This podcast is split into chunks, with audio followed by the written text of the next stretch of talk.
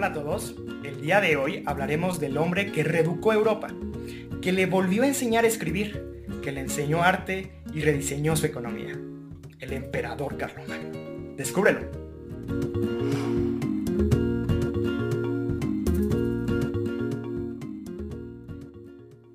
Hola a todos, soy Fermín Vigariz y bienvenidos a este nuevo episodio del podcast Compas Guiándote por la Historia.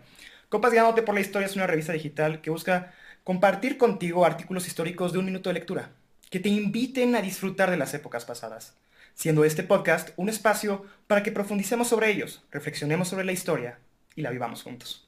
Comencemos. Eh, bueno, para todos aquellos que nos ven en YouTube, eh, recuerden darle like, suscribirse, tocar la campanita. De esa manera ustedes podrán ir viendo el contenido que tenemos preparado para ustedes cada semana. Y ahora sí, sin más preámbulo, Guilén Esteban, ¿cómo están? Muy bien. Muy bien, muy bien. Emocionado con este tema. Qué bueno, todo bien Esteban, gracias. Pues sí, hoy nos toca un gran emperador. Y un emperador que forjó eh, los primeros destinos de Europa medieval, ¿no? Y que fueron forjando eh, toda la cultura occidental que de, a mucho le agradecemos a él, ¿no? Eh, ¿Me permitirían ustedes dos darle como un contexto de cómo llegó Carlomagno al, sí, al trono? No fue sencillo, no fue, realmente fue, digamos, una lucha de poder ahí eh, curiosa. Sí, por favor, y danos también el contexto de quién fue, qué onda con Carlomagno, porque, por ejemplo, a mí en lo personal es un tema que durante mucho tiempo, claro. pues no sabía nada de él. Sí, pues mira, Carlomagno, él fue, digamos, muchas veces se le conoce como, como el primer emperador del, Sacro, Imperio Romano Germánico, pero no, realmente no fue así. Él fue tan importante que tuvo su propio, o sea, periodo, ¿no? El periodo carolingio. Y este periodo carolingio, digamos, eh, fue muy revolucionario, este, bueno, para la época, y arrojó mucha luz después de, estamos, aquí estamos hablando de unos, o sea, estamos a la vuelta de la calle de la caída de Roma, ¿no? Entonces todo se está como que reestructurando, se está construyendo otra vez, estaba retomando un orden, y él fue muy importante para recuperar todo este orden en Europa. Vayamos hacia el 568 después de Cristo. Hay que entender cómo fue que llegó y por qué este, se volvió tan relevante.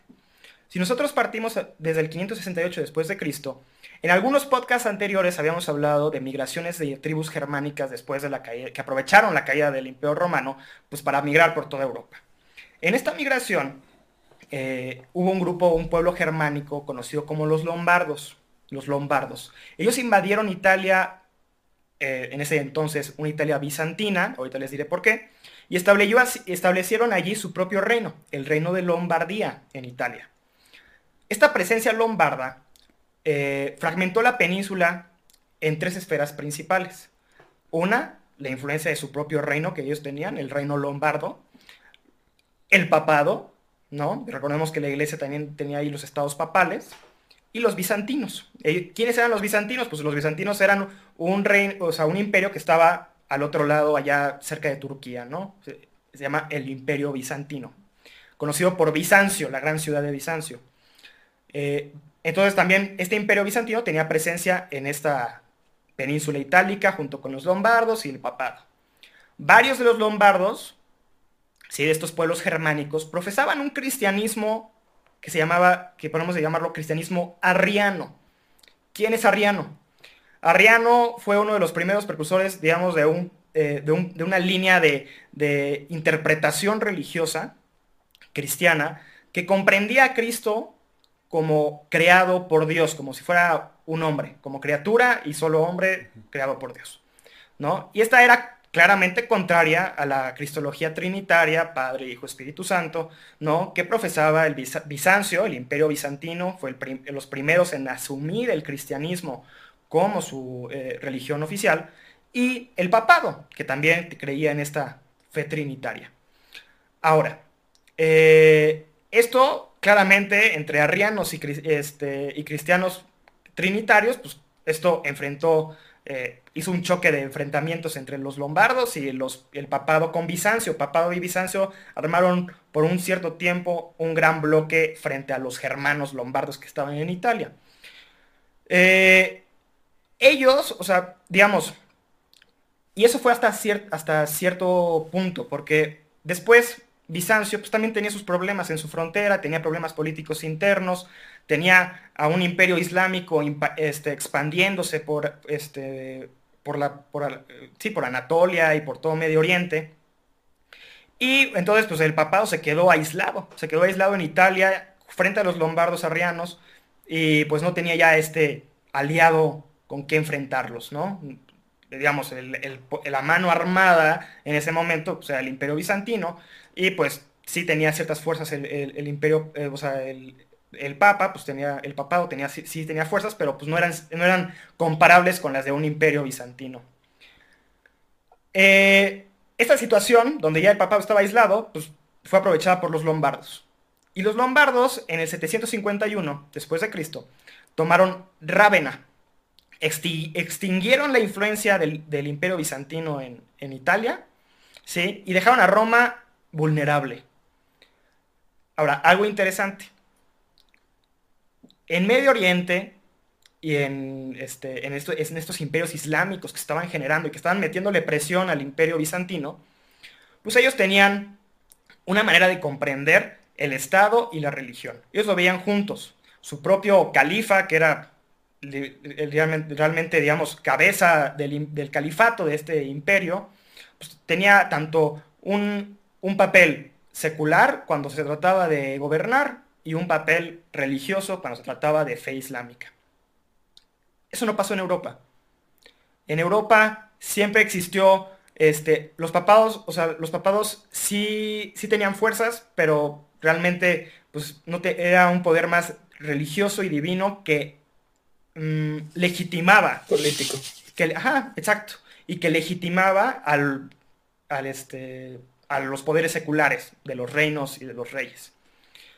Eh, además de su... Ahora, eso es lo que sucedió. Y eso es la situación política que se vivía. Entonces ya no tenía un aliado el Papa y, los y el papado en general que pudiera ser esta fuerza más armada que lo, que lo, que lo defendiera. Y entonces dijo, pues me voy a aliar con quiénes, con los francos. Los francos eran, este, estaban, pues sí, en la actual Francia, ¿no?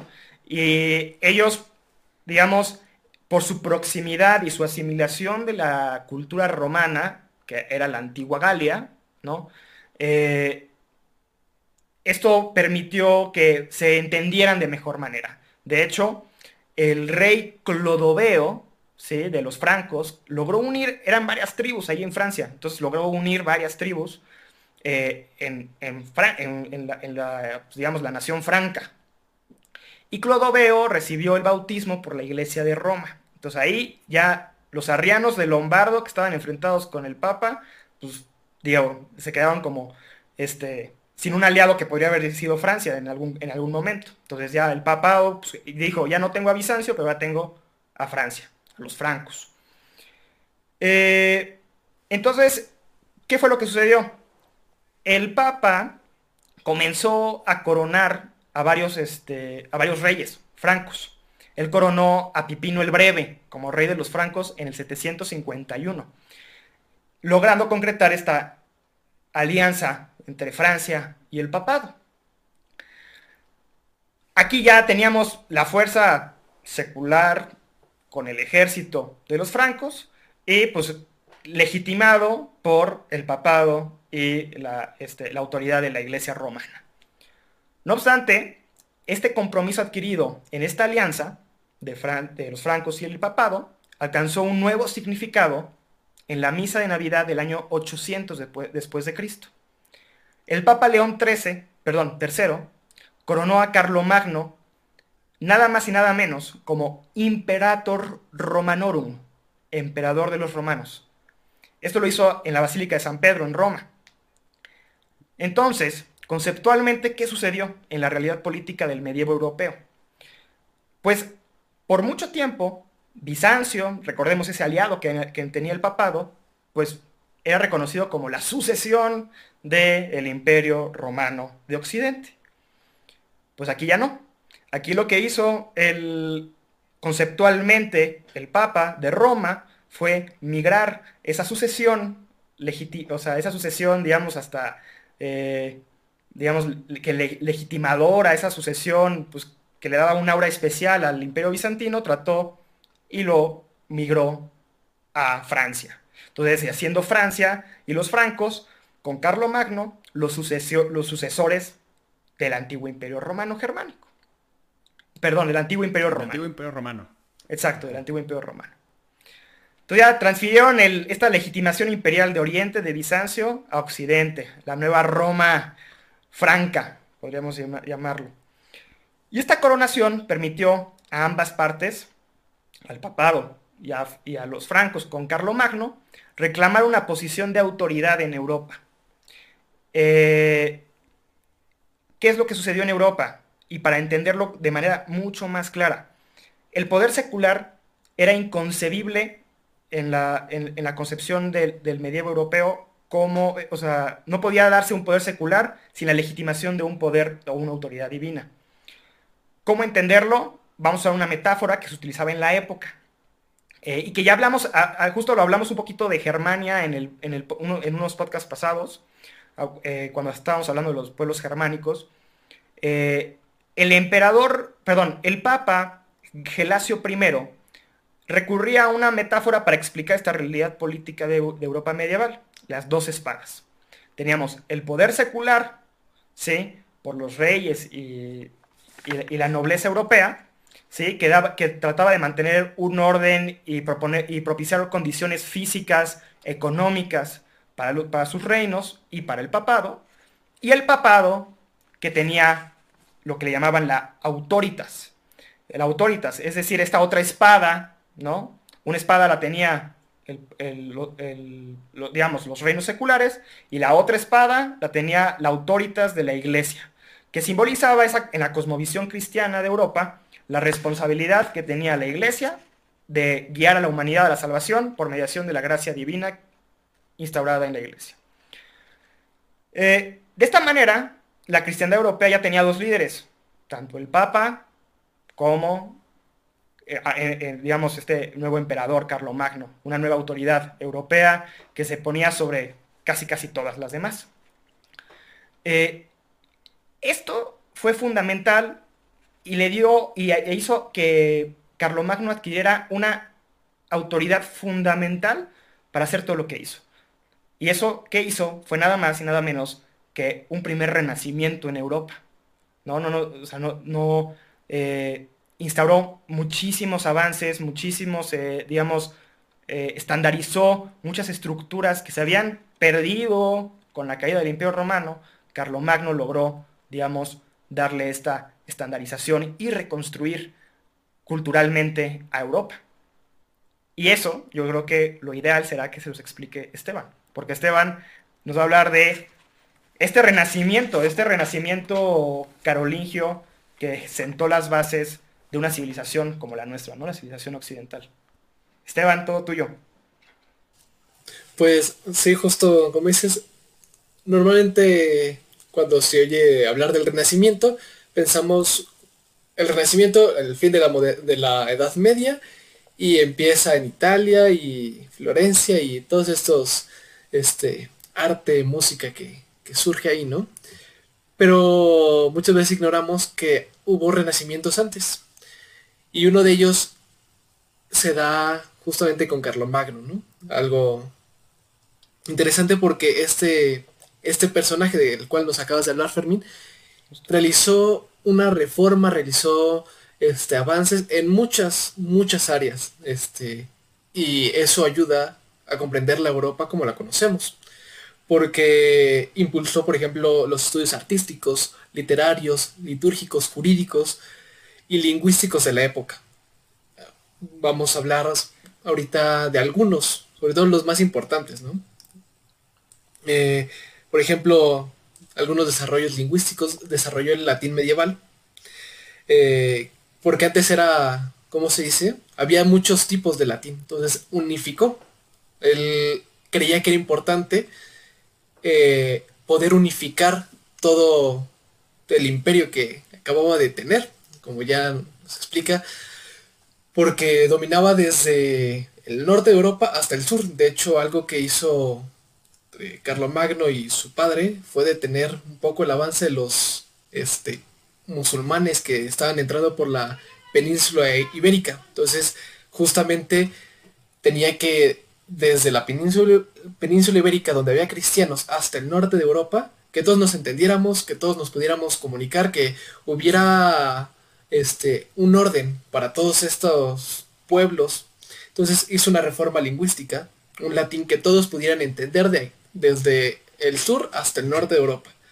Una reforma económica, eh, porque cada pueblo tenía su, su, forma de cambio, tenían sus monedas, tenían sus este, formas de intercambio, quizá trueque, y él dijo, no, no, no, vamos a, establecer algo este, para toda Europa, ¿no? Universal. Y entonces él estableció una casa de moneda, este, donde todas las monedas del imperio se iban a hacer ahí, se iban a troquelar ahí, para que todas pesaran lo mismo, y entonces se pudieran usar a lo largo del imperio. Porque a veces lo que pasaba antes es, bueno, estas son monedas, no sé, este, por así decirlo, del sur del norte de España. Voy a Italia y pues no, es que aquí valen menos tus monedas porque creemos que allá en tu pueblo las rebajan con otro metal, ¿no? Entonces, este, no, no, cuenta o cosas así, no, valen lo mismo. Es como, no, no, vamos a acabar de problemas. Todas se van a hacer en un solo lugar y van a valer lo mismo en cualquier lado. Que es la idea que después utilizó el euro. Este, de hecho, la moneda, la divisa principal era la moneda de plata, que ya en otro podcast hablamos, este, hablaba Guilen de la la moneda de plata con la que se usaba en el Imperio el, Real de 8, de, viene de ahí, de esta idea de Carlomagno, ¿no? De, es una idea, una, una moneda que sirva para todos y que tenga un, un peso fuerte y para todo el mundo, ¿no? es una reforma educativa también. Algo que le importaba es para comunicarnos es que todos tuviéramos una educación. Entonces empezó sobre todo por las partes más altas del gobierno. Y entonces hizo lo que se conoce como el tridium y el quatrivium, ¿no? Tridium es tres vías que eh, eran la gramática, la lógica y la retórica. Y el quatrivium, cuatro, las cuatro vías, que eran la aritmética, la geometría, la música y la astronomía. Esto, esto era lo que alguien tenía que cursar este, para poder estar en el gobierno. Entonces, por lo mismo tenía que saber escribir, tenía que saber leer. Entonces impulsó este, estos estudios, porque él creía que si vas a gobernar, si vas a estar en el gobierno, si vas, aunque no seas tú el emperador, pero vas a servir al emperador, tienes que estar este, informado, tienes que poder leer, tienes que poder escribir tus informes y tienes que poder este, saber de, esta, de estas cuestiones, este, poder informarte, ¿no? Estableció también lo que después eran este, las universidades, eh, siglos después, porque impulsó en los monasterios y en las escuelas palatinas, que eran los palacios, sobre todo el suyo, el, de Aquisgrán, este, que se, que todas, que, se enseñara ahí, en, los palacios y los monasterios, y se educara a la gente. Esto es muy importante porque ya después en la Edad Media, de ahí salen las universidades, en 1200. Ahí están los orígenes, ¿no? También hizo reformas eh, artísticas, ejemplo, impulsó el, arte, la música, lo que decía la liturgia, este, los templos, cómo construirlos y decorarlos, cómo se va a cantar en la misa, este, impulsó pues todas estas pequeñas cuestiones de decoración, eh, cuestión tanto estética como litúrgica para que las personas pudieran entrar en, en la, en la, oración ayudado con imágenes y música. O sea que es muy importante porque da después origen al románico y a los distintos tipos de arte que se desarrollaron en Europa. Y ya para terminar, para ceder la palabra a Gillen, este, justo retomar eh, esto que le dio una gran importancia a la, la lengua. Eh, retomando un poco lo del latín medieval, pues gracias a él tenemos un latín establecido. Sí se tiene el latín clásico, que es el de Cicerón, el de Virgilio, pero después de eso, con la caída del Imperio Romano, cada pueblo hablaba como, como Dios le daba a entender.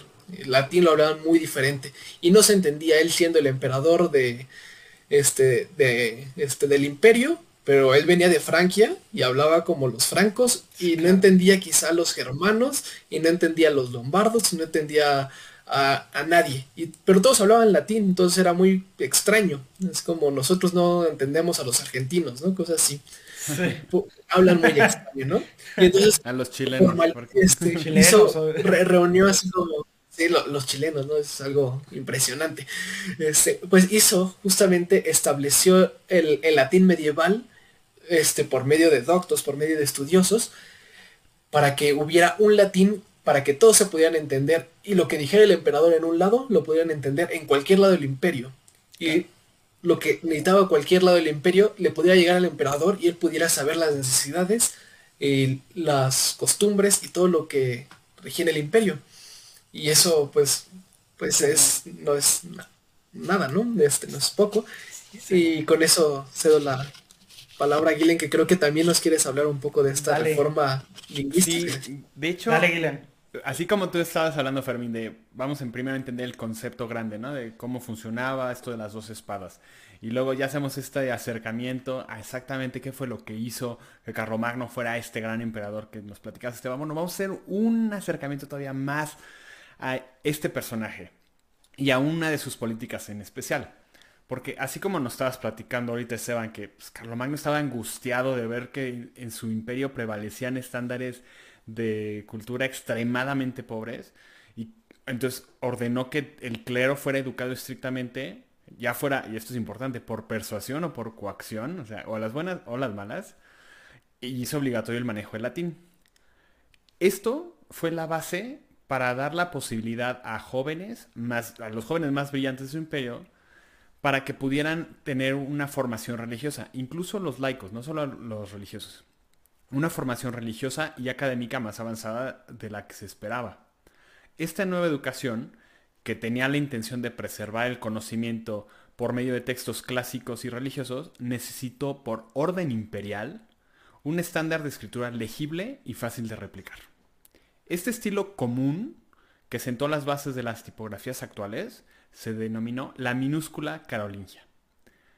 Esto es importantísimo porque estabas hablando ahorita de que sí, nadie se entendía, entonces dijo, bueno, ahora todos vamos a hablar este tipo de latín que se convirtió en el latín medieval. El problema es que se tenía que escribir y nadie sabía hacerlo. Y la forma de hacerlo, de escribir, ya no era estas letras romanas que todos conocemos, que vemos en los arcos en Roma, ¿no? Que son mayúsculas como las que nosotros conocemos, sino que eran letras más complejas que se habían perdido, algunas en algún lado no se usaban, otras en otro lado se usaban, pero al revés. Era una cosa muy extraña, la gente escribíalo con una letra que entonces servía de abreviación para algo más. Era imposible tener, tener un contexto. Entonces él hace este decreto. Ahora todos van a usar este tipo de letra y instaura la minúscula, que es algo que nosotros hasta la fecha seguimos utilizando. ahí les va más, vamos más adelante.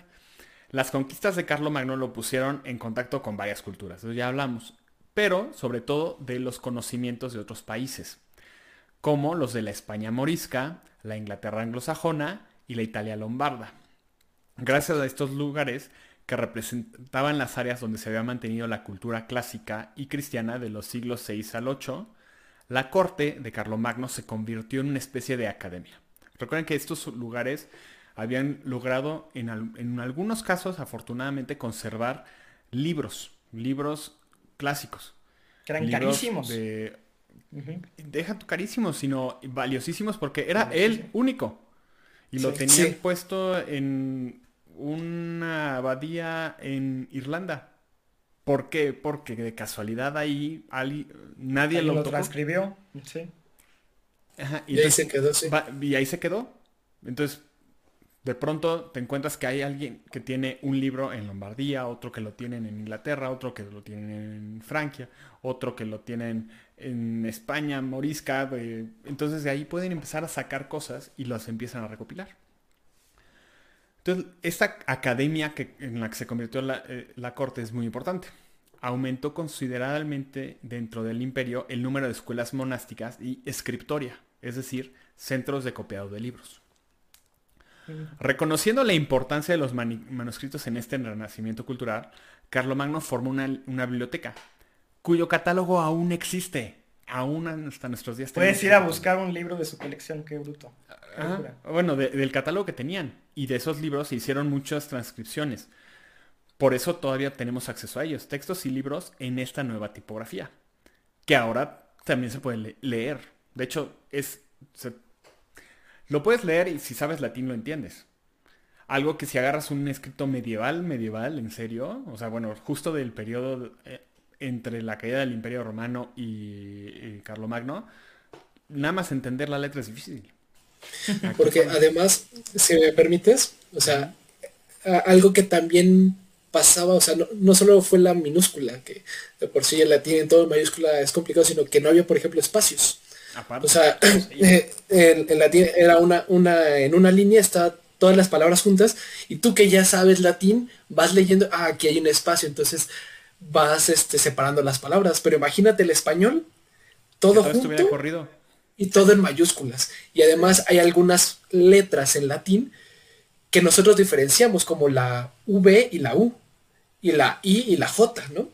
Pero en mayúsculas, las dos son V, tanto la U como la V, y las, tanto la J como la I es una I en mayúscula. Entonces, pues ya tienes ahí como problemas, porque ya no diferencias este, si esta palabra tiene dos U's juntas, o es una V y una U, y además, o, son dos palabras, este, pero no tienen espacios. Era algo muy, muy complicado de, de leer para alguien que no, no lo habla como lengua materna. Imagínate, todo eso fue lo que e, esa revolución en, el cambio de escritura es la que estaba haciendo Carlos Magno. Y lo hacía en esos scriptorium. La integración de los scriptorium en Francia permitió que hoy en día la mayor parte de las obras de latín clásico que se conservan hayan sido copiadas y guardadas por los eruditos carolingios, preservando en lo que en otro caso hubiera sido una pérdida irreparable. Asimismo, Magno se interesó seriamente por su propia educación y la de sus hijos y la de sus nietos. Qué importante. Promovió las artes liberales en su corte, trajo sabios de todos lados de su imperio y ordenó que sus hijos y nietos tuvieran una educación de alta calidad con el trivium y quatrivium que Esteban nos platicaba. Incluso él los estudió. Lamentablemente, y este es un dato importante, el gran fracaso de Carlomagno fue su incapacidad para escribir. Imagínense esto, el hombre que le volvió a enseñar a escribir a Europa, que inventó una tipografía. Ese mismo hombre no sabía escribir. Él ya era un hombre viejo cuando comenzó a aprender. Incluso se dice que eh, da mucha ternura esto, que el emperador practicaba las letras en su cama durante su tiempo libre y que escondía abajo de su almohada tabletas de cera para poder estar haciendo la caligrafía. Sus planas. Sus planas, exacto. Y las escondía ahí para no olvidarse de hacer su tarea. Sin embargo, por su edad ya no pudo aprender. el hombre que no pudo aprender a escribir fue el responsable de que hoy en día todos podamos leer con facilidad textos que estuvieron a punto de perderse en el obscurantismo. Ojo importante, después con el... Más adelante ya con el segundo renacimiento, el de el, Italia, el de Italia. El, renacimiento italiano, que también dice, ah, bueno, vamos a recuperar todo este conocimiento grecolatino que se había perdido, pues realmente no, no se había perdido perdido, sino que tuvieron que remitirse a los textos de, de diferentes lados, incluidos los de Carlomagno, bueno, los de su imperio. Y por herencia, definieron que la letra más culta era la de Carlomagno. Bueno, la de la, minúscula carolina. Y a partir de esa minúscula, en el Renacimiento italiano se establecieron las tipografías oficiales de muchas imprentas que más adelante, eh, bueno, em, empezaron a hacer el conocimiento disponible para todos. Entonces, estas letras se migraron después a ser las letras italianas que llegan hasta nuestros días y que hoy en día nosotros estamos utilizando un tipo de letra inspirado en la letra carolingia. No, y, sobre, todo, sobre todo decir que también hoy en día esperamos que un niño de 6, 7 años eh, pues ya empieza a escribir, empieza, empieza a escribir, empieza a leer, pero para que, para que un niño de 6 y 7 años pudiera eh, asimilar una herramienta como lo es el lenguaje y la escritura, pasaron miles de años, pasaron miles de años, pasó gente, pasaron reformas que, permitieron estandarizar el lenguaje, o sea, estandarizar la escritura. Eh, fueron esfuerzos, digamos, de generación de cultura eh, monumentales, o sea, enormes. Creo que, creo que, o sea, no, sí, adelante. No, termina, termina. No, y te digo, o sea, creo que, creo que hacernos conscientes de, pues que las herramientas que hoy podemos usar, que es a la hora de leer o, escribir, o el simplemente hecho de poder formular una oración y transmitirla, ¿no? Es, fue un esfuerzo de conglomerar y evolución lingüística eh, y sobre todo lograr una cierta estandarización para que pues tú y yo podamos comunicarnos, ¿no? Dentro de todas las diferencias que puede haber. Eso, eso creo que es lo más interesante de esto. O sea, dentro de todas las cosas que hizo Magno, porque hay muchas de las que ya hemos hablado, ¿no? Eh, acuñar una moneda única que, pa, el euro se remite a eso. Que es este, la minúscula, pa, se remite a eso.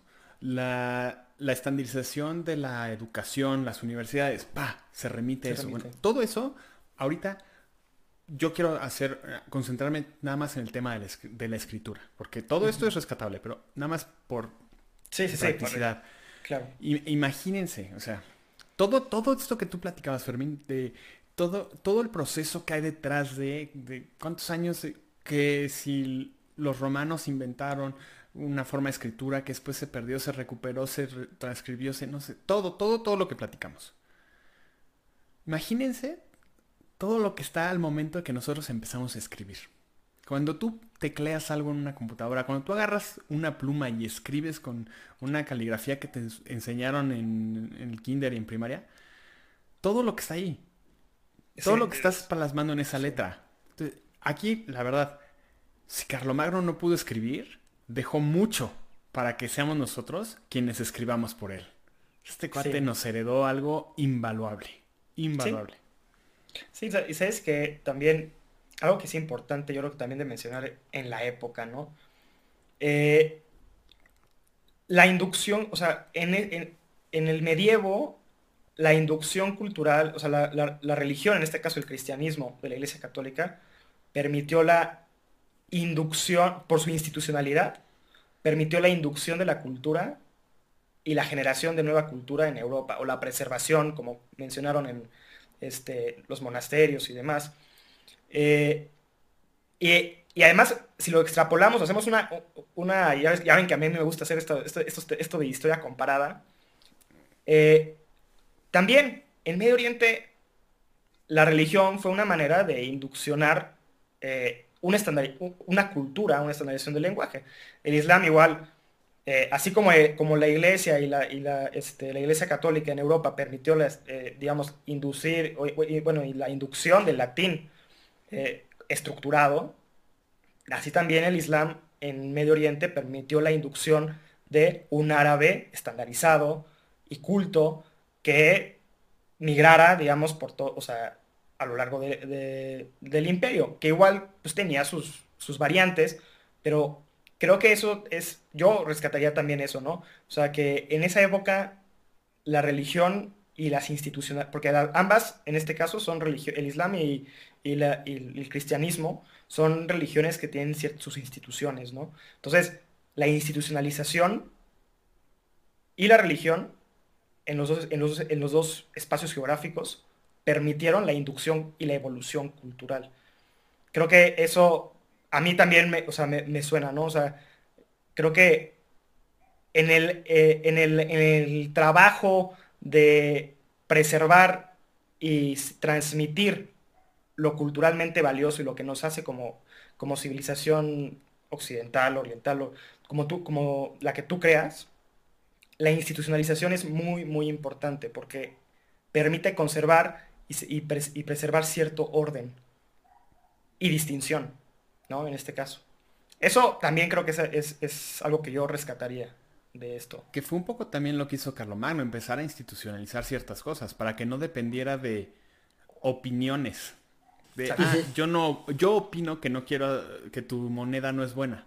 Ah, no, pues yo opino que tu conocimiento no es el correcto. No, a ver, institucionalizar para tratar de estandarizar lo más que se pueda y sobre eso poder construir algo. Si no, quién sabe, el oscurantismo hubiera seguido un ratote. Sí, que, que, las, sí, que las unas bases mínimas. Exacto. Sí, porque finalmente imagínate que nadie, todo el mundo le dice al perro diferente, ¿no? Pues nadie va a entender que le estás diciendo al perro a perro, ¿no? el perro, exacto.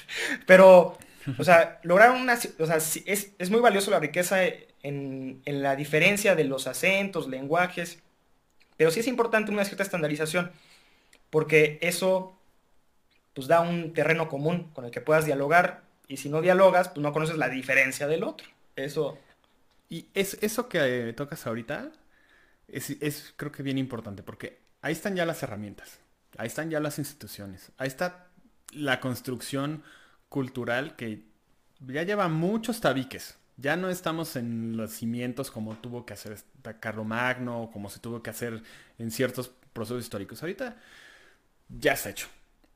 Se, ah, se hacen algunos ajustes, etc. Pero ya está hecho. Es, es importantísimo que nosotros nos apropiemos de eso, lo entendamos y que no, no lo menospreciemos. Porque, ¿qué, ¿qué pensaría Magno si le dijéramos, y, oye, ¿sabes qué? Cada vez, cada, cada año, los índices de lectura bajan. Cada vez menos gente lee. Diga, pero ¿cómo? No es posible. Entonces, ¿cómo, cómo transmiten conocimiento?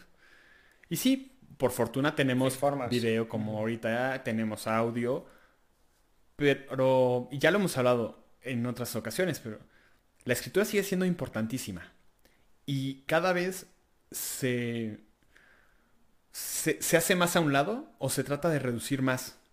Y eso, a, a, pesar de que la economía del lenguaje es muy interesante y ayuda a transmitir bien las ideas, una idea compleja no se transmite en un tweet no se transmite en un post de Facebook. O sea, las ideas complejas, las que significan algo, las que de veras traen detrás una revolución, es, requieren más páginas. Eso es algo que no podemos simplemente descartar en la actualidad y, bajar los índices de lectura. No se puede, no, no es aceptable. Estamos dejando a un lado una herramienta valiosísima que puede transmitir muchísimo conocimiento y preservar. ¿Qué es lo que vio? ¿Qué es lo que vio Carlos Magno? Exactamente. esa visión, esa visión medieval deberíamos de tratar de mantener. De las únicas cosas que se pueden decir así. Sí, no, creo que sí. Y además, no sé, o sea, creo que es una herramienta importante a, conservar. A conservar porque no solo, no solo la lectura, yo creo que también es la escritura leer y escribir, o sea, permite que van de la mano, porque mira, o sea, con la escritura también generas autoconocimiento. Autoconocimiento, ¿qué pienso? ¿Cómo entiendo? ¿Cómo veo, mi cómo veo el mundo? Y eso también te da una personalidad, te ayudas a entenderte mejor. Y cuando lees las ideas de otros, tu, tu cerebro va, digamos, como registrando, va apropiando las palabras que lee, ¿no?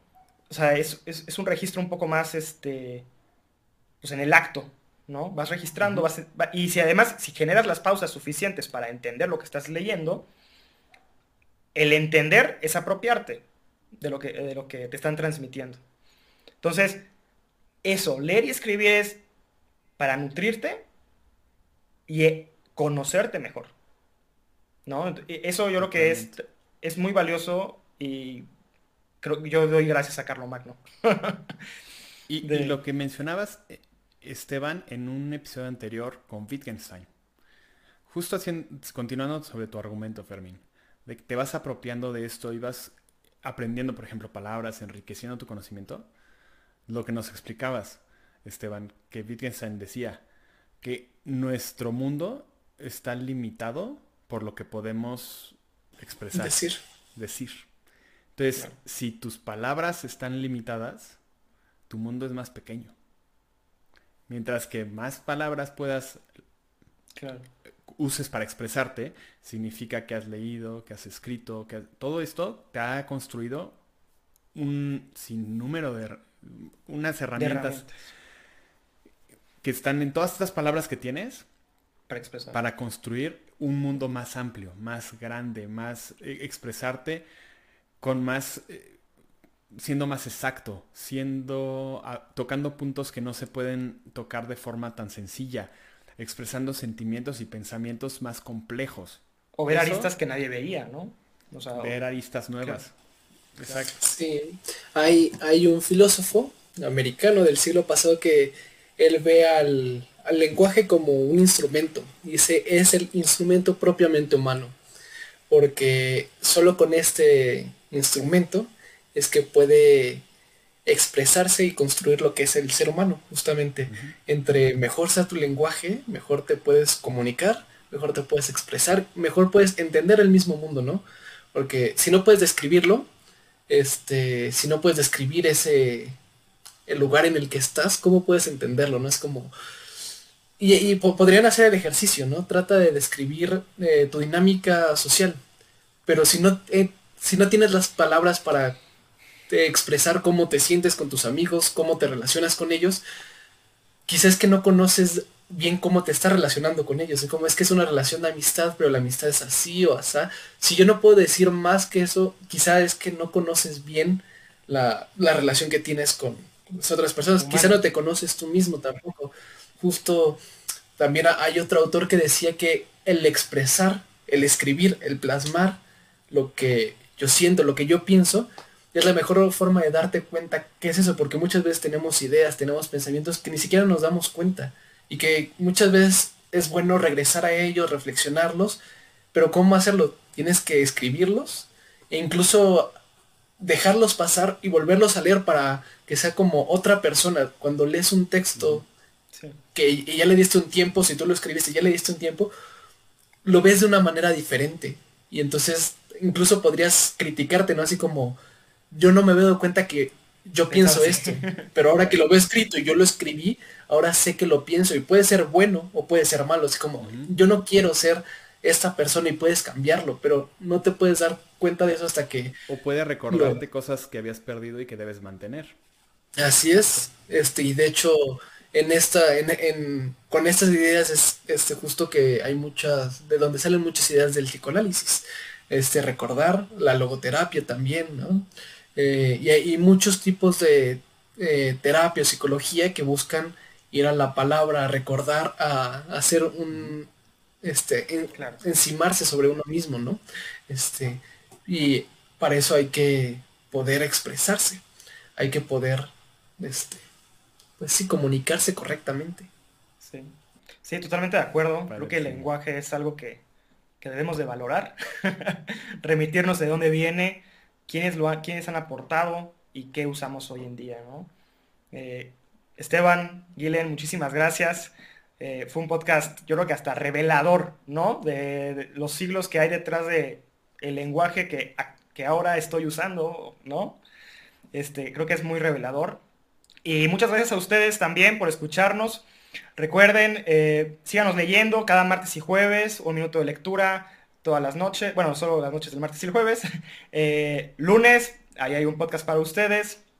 Y no olviden eh, saludarnos por WhatsApp. En WhatsApp ahí podrán recibir cada viernes el contenido de la semana. Y pues así estamos en contacto y seguiremos leyendo un minuto, descubriendo milenios juntos. Muchas gracias, cuídense. Gracias. Bye. Hasta luego. Hasta luego.